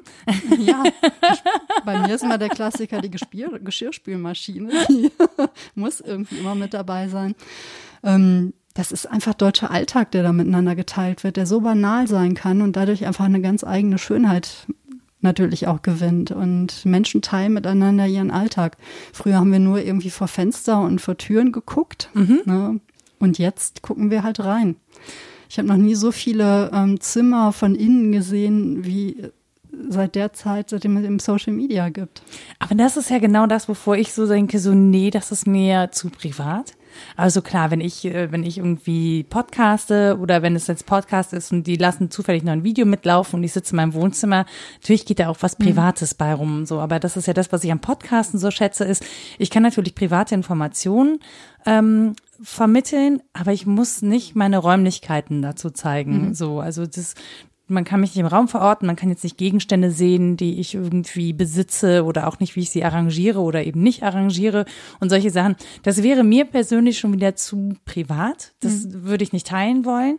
Ähm, aber ich finde es spannend, wenn Leute das teilen natürlich. Also den Voyeurismus habe ich dann auch, dann bei anderen lieber gucke ich dann halt auch gerne mal hin, was ja. bei denen so funktioniert. Also zum einen bin ich auch sehr froh, dass das jeder für sich selbst entscheiden kann. Mhm. Ja, also was, ähm, wo ist meine persönliche Grenze? Ähm, ich finde dieses, äh, solange Alltag unverfälscht auch gezeigt wird, ja. finde ich das sehr schön. Definitiv. Weil es etwas hat, ähm, ich trage ja so das Dorf in mir, ne? Also ich bin ja im, im Dorf ge, ge, geboren und aufgewachsen und ich merke, egal wo ich bin, egal ähm, wo ich mich aufhalte, eigentlich baue ich die ganze Zeit Dörfer. Mhm. Und im Dorf teilt man eben auch sehr viel miteinander. Vielleicht ähm, bin ich da auch gar nicht so zögerlich deswegen. Also mir ist es mit der sozialen Kontrolle sehr vertraut. Mhm. Und das haben wir in Social Media ja auch. Ne? Ja, Mitunter definitiv. ja mehr, als wir ähm, haben möchten. Beziehungsweise von Konzernebene, was ich mir nicht, was mir nicht so recht ist. Mhm. Ähm, und man, naja, man bildet halt Nachbarschaften. Ne? Die einen, die kennt man eben auch von innen mit anderen ist man irgendwie froh, wenn man nur so grüßt am Gartenzaun. und tschüss. Dann gibt es eben auch so die Hilfsbereitschaft. Man weiß, wer was hat ne, und weiß, wenn ich da irgendwie mal einen Rasenkantenschneider brauche, dann äh, spreche ich da hinten den Erwin an, ne, der hat einen. So, und das ist so etwas, was in Social Media eben auch passiert. Ne? Ich weiß genau, ähm, wen ich mal fragen muss, wenn ich beispielsweise mal was über Fußball wissen möchte. hm. So, dann wüsste ich gleich, hm, Nora, ah. du kannst mir das doch vielleicht mal erklären. Warum gehen die da jede, jedes Wochenende hin? Oder jetzt neuerdings ja die äh, das Frauenkollektiv, das den Früh-Podcast ja. macht, den Frauen reden über Fußball-Podcast. Großartig. Mhm. Ja, an dieser Stelle unbedingt geplagt, weil das das erste Mal ist, dass Frauen in dem Bereich so öffentlich sichtbar sind mhm. und sich äh, so öffentlich über Fußball unterhalten. Ähm, ne? Also mhm. wer Fragen zum Thema Fußball hat, der muss gar nicht sich an mich wenden. Da gibt gibt es sehr, sehr viele kompetente Ansprechpartnerinnen, auch bei Twitter. Sehr schön. ja, so findet man sich dann eben. Und das ist doch einfach ähm, großartig. Also ich bin, wie soll ich sagen, es kommt immer so rüber, als wäre ich jetzt auch nur so ne, der Guru für das Gute im Netz. Und ich sehe gar nicht, was da sonst noch abgeht. Das ist so nicht ähm, richtig. Aber ich bin einfach davon überzeugt, dass wir alle eine Verantwortung für diesen Raum haben und ähm, möchte einfach meine, die Themen, die ich für wichtig halte, nämlich ne, Bücher lesen, Freundlichkeit, Bibliotheken, Fantasie, Kreativität, Utopien, Dörfer, Kreativität, Spiel, Kultur. Das möchte ich einfach dort auch sehen. Und wenn ich das da sehen möchte, wenn ich möchte, dass darüber gesprochen wird, dann muss ich es halt tun. Also dann muss ich halt selber das da reinschleppen und äh, in gewisser Weise genieße ich das natürlich auch, einen Raum zu haben, ja, in, in dem ich ähm, reinquasseln kann. Ja, also ähm, es ist gar nicht so, dass ich wenn wir uns irgendwie auf der Straße begegnet wären oder so, dann bin ich eigentlich im echten Leben schweige ich sehr viel, weil mhm. ich so viel denken muss oder ne, so viele Geschichten irgendwie so im Kopf rumtrage. Habe ich ein Glück, dass du hier mit mir sprichst und nicht schweigst. Ja, ich finde Schweigen super, echt. Also ich habe ich hatte im bis, also ich hatte in meinem Leben immer wenig Probleme damit zu schweigen. Ich muss gar nicht so viele Menschen um mich herum haben. Das ist im Digitalen echt anders. Weil da gibt es ja so eine Möglichkeit, Nähe herzustellen äh, durch Distanz. Mhm. So wenn man im Nicht-Digitalen ist, dann ist es ja manchmal so oh, überwältigend, ja, wenn man so menschlicher Nähe ausgesetzt mhm. ist. Das ist so ein bisschen, finde ich auch, ne? Wir sind ja beide Pferdemenschen. Mhm. Ähm, man stellt sich so auf das Gegenüber ein. Ja. Also, da findet ständig Kommunikation ja. statt. Man ist ständig im Austausch. Und das finde ich dann manchmal schon so überwältigend, dass ich gar nicht mehr dazu komme, groß miteinander, also mit jemandem zu sprechen. Mhm. Im äh, Digitalen ist es so, dann äh, zählt mehr so das Innere. Ja, man ähm, achtet zwar auch, auch aufeinander, da findet auch Kommunikation statt, aber ich kann mich auch einfach in diesen Raum setzen, ne, in dieses, dieses Kaffeehaus meinetwegen, und vor mich hinquasseln. Und gut. Oder beobachten. Und das machen ja Oder wirklich super, super ja. viele Menschen. Das vergessen ganz viele, ne, dass ganz viele Leute sich in diesen digitalen Räumen bewegen, dort nicht kommunizieren, aber ganz aktiv und aufmerksam mitkonsumieren, also mitlesen oder ähm, aufnehmen, was da gesprochen wird, was diskutiert wird, wie kommentiert wird und so. Und ähm, sich häufig eben dann überlegen, lieber nicht selber zu sprechen, weil sie es nicht handeln können. Ähm, aber mir geht das zum Beispiel auch mal so ein bisschen unter, wo du gerade gesagt hast, naja, nicht jemand sein, der äh, jetzt nur so für das Gute im Netz steht. Ich finde, gerade solche Leute brauchen wir, weil über das Schlechte im Netz wird total viel gesprochen. Und das, ähm, das macht etwas, was ich für sehr gefährlich halte. Es schürt halt Angst. Ja. Und mit Angst, also Angst ist, finde ich, immer ein schlechter Ratgeber, weil Angst zu Entscheidungen verleitet, die ähm, komische Auswirkungen haben in aller Regel und ähm, selten Dinge zum Positiven wenden. Ne? Wenn, wenn wir da diese, vor allem diese diffusen Ängste haben, äh, von denen wir auch merken, dass sie zum Beispiel politische Entscheidungen beeinflussen, die irgendwie komisch sind und nicht gut durchdacht und auch nicht die Menschen eben mitdenken, die ähm, privater sind oder zum Vergnügen, sondern das Ganze nur, nur und ausschließlich auf Konzernebene betrachten und auf, wie können wir damit Geld verdienen, wie können wir das Ganze regulieren. Das ist einfach nicht, das bildet das nicht ab in der Vollständigkeit, ähm, was da passiert oder wofür diese Räume auch genutzt werden. Und das wäre, das ist jetzt nur meine persönliche Meinung, schlauer, diese Räume zu stärken ähm, und auch, auch angstfreier zu machen, als sie aktuell sind. Das schaffen wir aber nicht, äh, wenn wir versuchen, ausschließlich Konzerne zu regulieren. Ja, so ist das. Also das, da setze ich eben stark auch eben auf so diesen mitmenschlichen Faktor. Es ist schon so, also ich weigere mich beispielsweise ähm, in der Regel, muss ich sagen, ich weiß nicht, ob ich da schon mal Ausnahmen gemacht habe. Ich habe ja auch manchmal schlechte Tage, ohne Frage. Wer ähm, nicht? Ja, ähm, aber in der Regel bemühe ich mich, nichts Negatives zu teilen. Sprich, ich ähm, möchte ne, beispielsweise AfD und Co., ich möchte denen keine zusätzliche Sichtbarkeit verleihen. Insofern weigere ich mich auch in der Hinsicht, irgendwas zu teilen. Und sei es auch der schlechteste Witz mit oder über Trump.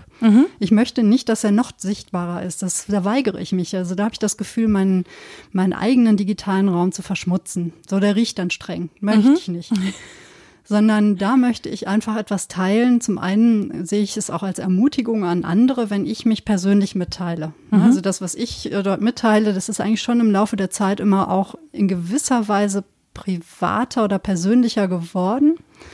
Ähm, auch für mich gibt es da immer noch so eine, ähm, natürlich auch eine Grenze. Ne? Es gibt einen so einen ziemlich großen privaten Raum, zu dem auch niemand Zutritt hat oder vielleicht auch nur so ne, manche mit Einlassschein. Aber so grundsätzlich äh, finde ich es wichtig, auch mich persönlich mitzuteilen, weil ich auch andere Menschen mit ermutigen möchte, sich selber mitzuteilen. Also es ist ja so, wenn wir selber nicht damit anfangen, kann ich es ja auch nicht von anderen erwarten. Ich ähm, habe so tolle Begegnungen darüber erlebt. Auch über banale Sachen wie ähm, auch das Kochen. Ich, Stimmt, Wiebke kocht ich- leidenschaftlich gerne, wer das bei ihrem Instagram-Profil verfolgen möchte. Ich fotografiere mein Essen, aber ich fotografiere mein Essen, esse es erst dann und poste dann. Also ich esse kein kaltes Essen. ähm, aber auch darüber findet Kontakt statt. Also worüber findet Kontakt zu Menschen statt, mit denen ich meinen persönlichen digitalen Raum auch teilen möchte? Wie können wir es schaffen, dort eben auch, ja, so Brutstätten äh, zu schaffen miteinander, die nach außen hin abstrahlen, was Gutes abstrahlen, gute Orte schaffen, ob im digitalen oder im nicht digitalen. Und das fängt eben mit Banalitäten vermeintlichen an. Es kommt ja auch mal drauf an, wie spreche ich über mein Essen, wie spreche ich über, ne, ich gehe latsche ja viel in der Gegend rum oder gehe rum und schreibe darüber, wie schreibe, wie spreche ich Ich darüber. habe noch keinen, habe ich schon einen Thermomix gesehen. Hm, nee, ehrlich gesagt wüsste ich auch überhaupt nicht, was ich damit anfangen sollte.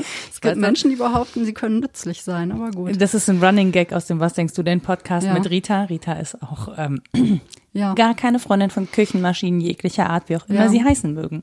wir hätten auch gar keinen Platz dafür. Es sind ja zu viele Bücher in diesem Haushalt. Wo soll da noch ein Thermomix stehen? Niemand weiß es so genau. Ja, genau. Ähm, Ja. Ich würde auch gerne noch mit dir über das Blogsofa äh, Ach, sprechen. Blocksofa, ja, das ist auch ein guter Ähm, Ort. Vielleicht können wir das noch mal ganz kurz ein, äh, einpflegen, weil das ist ja auch ein Raum, den du geschaffen hast, das Blogsofa. Ja, das war eine Idee ähm, mit den Stadtbüchereien Düsseldorf. die ähm, Düsseldorf. Ich, ja, die verbotene Stadt, die ich ähm, auch über die BIP-Reise mehr oder weniger kennengelernt habe, zumindest über ein Coaching-Projekt ähm, vom Land NRW aus. Und ja, wir haben darüber gesprochen, wie man eigentlich auch im nicht-digitalen ähm, Orte schaffen können, die das Digitale den Menschen näher bringen, die das vielleicht noch gar nicht so kennen. Mhm. Und das beste, der beste Ort, um ins Gespräch zu kommen, ist eigentlich ein Sofa. Mhm. Ne, das ist rot, oder? Sofa. Es ist gestreift, das ist ah. bunt gestreift. und dieses Sofa steht dann eben, das äh, Blocksofa ist ein Veranstaltungsformat. Das findet ähm, drei beziehungsweise zweimal im Jahr in, eben in der, in der Zentralbibliothek der Stadtbücherei in Düsseldorf statt, steht dort auf einer Bühne. Und es ist so ein, ja, wie eine kleine Talkshow. Ne? Mhm. Also im Grunde habe ich mir nur einen eigenen Traum erfüllt, indem ich jetzt Deine endlich eine Talkshow, Talkshow habe. also ich bin dort die äh, Moderatorin und ähm, es gibt immer ein Thema ähm, zum, für dieses Blogsofa. Das fing an mit Bloggerinnen und Bloggern ne, aus Düsseldorf, die über Düsseldorf schreiben. Dann, wir hatten auch schon mal Literatur- und Bücherbloggerinnen da. Ähm, es gab schon mal Do-it-yourself als Thema, wo wir auf dem Blocksofa einen Hocker zusammengehämmert haben. das war toll. Es gab auch schon mal Food-Blogs, da haben wir auch, ähm, also es gab, meistens machen wir auch irgendwas. Wir hatten auch schon mal irgendwie, ähm, was war das denn? Ich glaube, das war auch Do-it-yourself, wo wir Schweine-Weihnachtskugeln ähm, gebastelt mhm. haben. Also Wer braucht sowas. sie nicht? Aber bevor ich da in, schon ins Detail abschweife, das Prinzip ist eben ein Abend, auf diesem Blogsofa. Das Format dauert zwei Stunden und mit es werden vier ähm, Blogs eingeladen. Manchmal ist es auch ein Instagram-Account oder sowas. Und ich sage extra das Format, weil manchmal sind es zwei Leute, manchmal sind es drei Leute, meistens ist es einer. Mhm. Und wir sitzen dann ungefähr eine halbe Stunde zusammen auf diesem Blogsofa und wir sprechen darüber. Und zwar nicht über Reichweite und Mediendaten oder weiß der Himmel was, sondern es geht eigentlich mehr darum, was Bloggen oder was Schreiben ins Internet eigentlich mit Menschen macht. Mhm.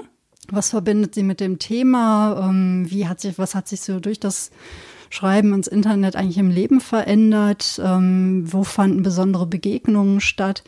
Das ist manchmal furchtbar berührend, also ganz oft sehr berührend. Vielleicht bin ich da auch schrecklich sentimental, aber ich finde es immer so schön, wenn Menschen sich öffnen und wirklich etwas von sich erzählen. Und das schaffen wir auf diesem Blogsofa glücklicherweise ganz gut, dass Menschen das Gefühl haben, das ist hier ein guter Ort, ich gelte hier etwas, man hört mir zu mhm. und die kommen ins Erzählen.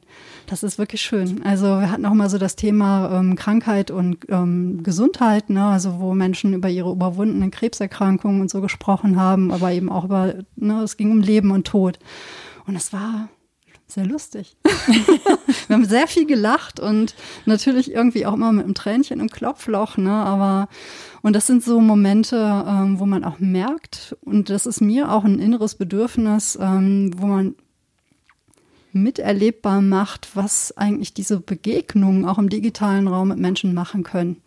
Und das können sozusagen die ZuschauerInnen dann im so einen geschützten Raum, ohne sich so zu offenbaren, erstmal miterleben und sozusagen ihre, ihren Weg in die Blogwelt finden. Das ist so die Grundidee, ne? Das für die Zuschauer jetzt erstmal. Ja, genau. Es sind im, ab und an noch welche dabei, die ne, nicht bloggen oder sich wirklich auch für das Thema interessieren. Man muss aber auch sagen, oftmals ist so der Fanclub, ne, derjenigen, die dann da hinkommen. Es ist schon auch immer so ein äh, Bedürfnis, auch natürlich im Sinne der Bibliothek, Leute anzusprechen, die aus der Stadt oder aus der Region kommen. Mhm.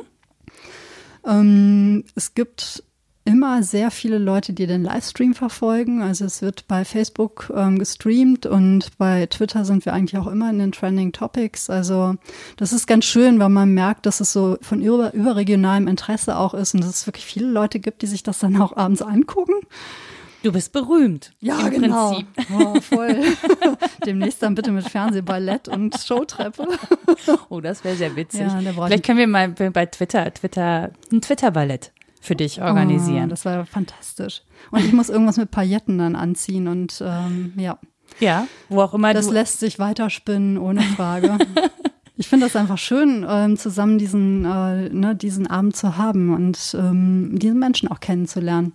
Und dadurch einfach auch, dass klar wird, das ist nicht einfach nur irgendwie ein Blog oder ein Instagram-Account, sondern was da alles dahinter steckt, auch in Geschichten und was es eigentlich auch mit den Menschen macht, was es auslösen kann, ähm, selber sich diesem Internet hinzuzufügen. Mhm. Das ist ja auch etwas, was ich selber ähm, festgestellt habe, ne? durch diese verschiedenen Projekte, äh, die ich da in diesem Internet habe, was das mit einem macht, wenn man ne, dieses Gefühl der Selbstwirksamkeit. Mhm. Man stellt was in diesen, in diesen Raum rein, zaghaft, weil man sorgt sich ja auch ein bisschen darum, ne, wenn es einem etwas bedeutet. Und plötzlich sammeln sich darum Leute mhm. und man freut sich total, dass man sich darüber irgendwie kennengelernt hat. Das ist dann einfach ein tolles Gefühl. Ja, man hat definitiv. das Gefühl, ne, so schlecht kann das ja jetzt gar nicht sein, was ich, was ich hier mache. Aber darum geht es eigentlich gar nicht, sondern es ist so die gemeinsame Freude an dieser Sache oder an diesem Gedanken oder ne, zu merken, es ist uns wichtig ist es wichtig, sich äh, zusammen dafür einzusetzen. Und ähm, jetzt klingt das ein bisschen so, als würde ich gerade eine Religion gründen. Aber ich finde es einfach so schön. Also es ist so etwas, wo ich das Gefühl habe. Die Sinn- und ähm, Verstand-Religion finde ich gar nicht so schlecht, ehrlich gesagt. ja, ich meine, wenn wir darüber sprechen, was wichtig ist im Leben, dann äh, habe ich so das Gefühl, bei allem, ich schätze es unglaublich, allein Dinge zu machen und ähm, na, also auch die viel geschmähte Einsamkeit zu spüren oder wie auch immer. Ich brauche viel Zeit für mich. Aber diese Momente, in denen man Gemeinschaft, Gemeinschaft schafft, ja, und eine starke Gemeinschaft, das ist, finde ich, immer wieder, es ist magisch. Und das ist ja auch sehr wertvoll. Wiebke, wir könnten noch über sehr viele andere Dinge sprechen. Wer dir bei Instagram folgt, weiß zum Beispiel vielleicht, dass du äh, ein Renndrahtesel hast. ja, mein blaues Kein Rennrad. wir haben auch noch gar nicht über Print-Twitter beispielsweise genau, gesprochen. Aber richtig, gut, das Print-Twitter ist, auch, ist auch, auch ganz fantastisch. Für deine ganze Journalistenbubble. ja, nicht nur für die Journalistenbubble, da werden ja auch ja. wirklich in diesen kleinen äh, Zeitungsanzeigen unter Menschen, die teilweise ja wirklich sehr rätselhaft sind, auch wieder Geschichten erzählt. Das ist ja mhm. auch was sehr Kommunikatives. Also wir könnten jetzt wirklich noch weitere Stunden verbringen, in denen ihr Wiebke ja. kennenlernen könntet. Aber ich finde, wir haben jetzt erstmal zumindest einen ganz guten Einblick in deine Profession, in deine selbst erfundene Profession sozusagen, ähm, selbst kreiert. Erfunden finde ich irgendwie kreiert. Selbst kreierte Profession als Social Media Rangerin gefunden? Ja, den Social Web Ranger habe ich Social auch ein bisschen, Web Ranger. ja, habe ich auch ein bisschen abgelegt. Also okay, ich hab so wir, wir Gefühl, sind schon, wir sind schon wieder weiter. Ja, ich habe keine Ahnung, wo es jetzt momentan irgendwie so hingeht, aber ich ähm, bin gerade, ich heute mich gerade wieder und wer weiß, was mir dann demnächst einfällt. Bei den Herbergsmüttern kann man ja zum Beispiel bei Instagram schon mal sehr schöne Insta-Walks auch sehen, ja. äh, wo ihr in den Stories Leute an Orte mit hinnehmt. Was mir in Erinnerung ist, äh, du warst ja in einem Park in Köln und hast einen Brunnen gezeigt, der seit Ewigkeiten nicht in Betrieb ist und dazu mhm. die Geschichte erzählt. Das fand ich Wahnsinn, weil das ein Ort ist, an dem ich nicht einen Gedanken, also im, mhm. ich bin da schon vorbeigegangen, habe es nicht wahrgenommen mhm. und das fand ich super. Also es lohnt sich definitiv, äh, Sinn und Verstand zu abonnieren auf allen verfügbaren Kanälen und ich danke dir herzlich für deine Zeit, dass du äh, in mein Wohnzimmer gefunden hast und dich so lange mit mir ausgetauscht hast und ich sag einfach mal bis bald. Ich bedanke mich. Bis bald. Tschüss. Tschüss, Nora. Das war Mensch, Frau Nora. Zu Gast Wiebke Ladwig. Musik Anja Arnold. Wenn ihr mir Kommentare oder Nachrichten hinterlassen wollt, dann könnt ihr das tun auf www.mensch-frau-nora.de oder ihr schreibt mir eine Mail at nora.mensch-frau-nora.de. Ihr findet mich auf Twitter unter Frau Nora. Und wenn euch dieser Podcast gefallen hat und ihr noch ein bisschen Zeit habt, dann hinterlasst doch gerne eine Rezension auf iTunes oder Spotify oder wo ihr sonst diesen Podcast hört. Lasst mir ein paar Sterne da und empfehlt mich gerne weiter.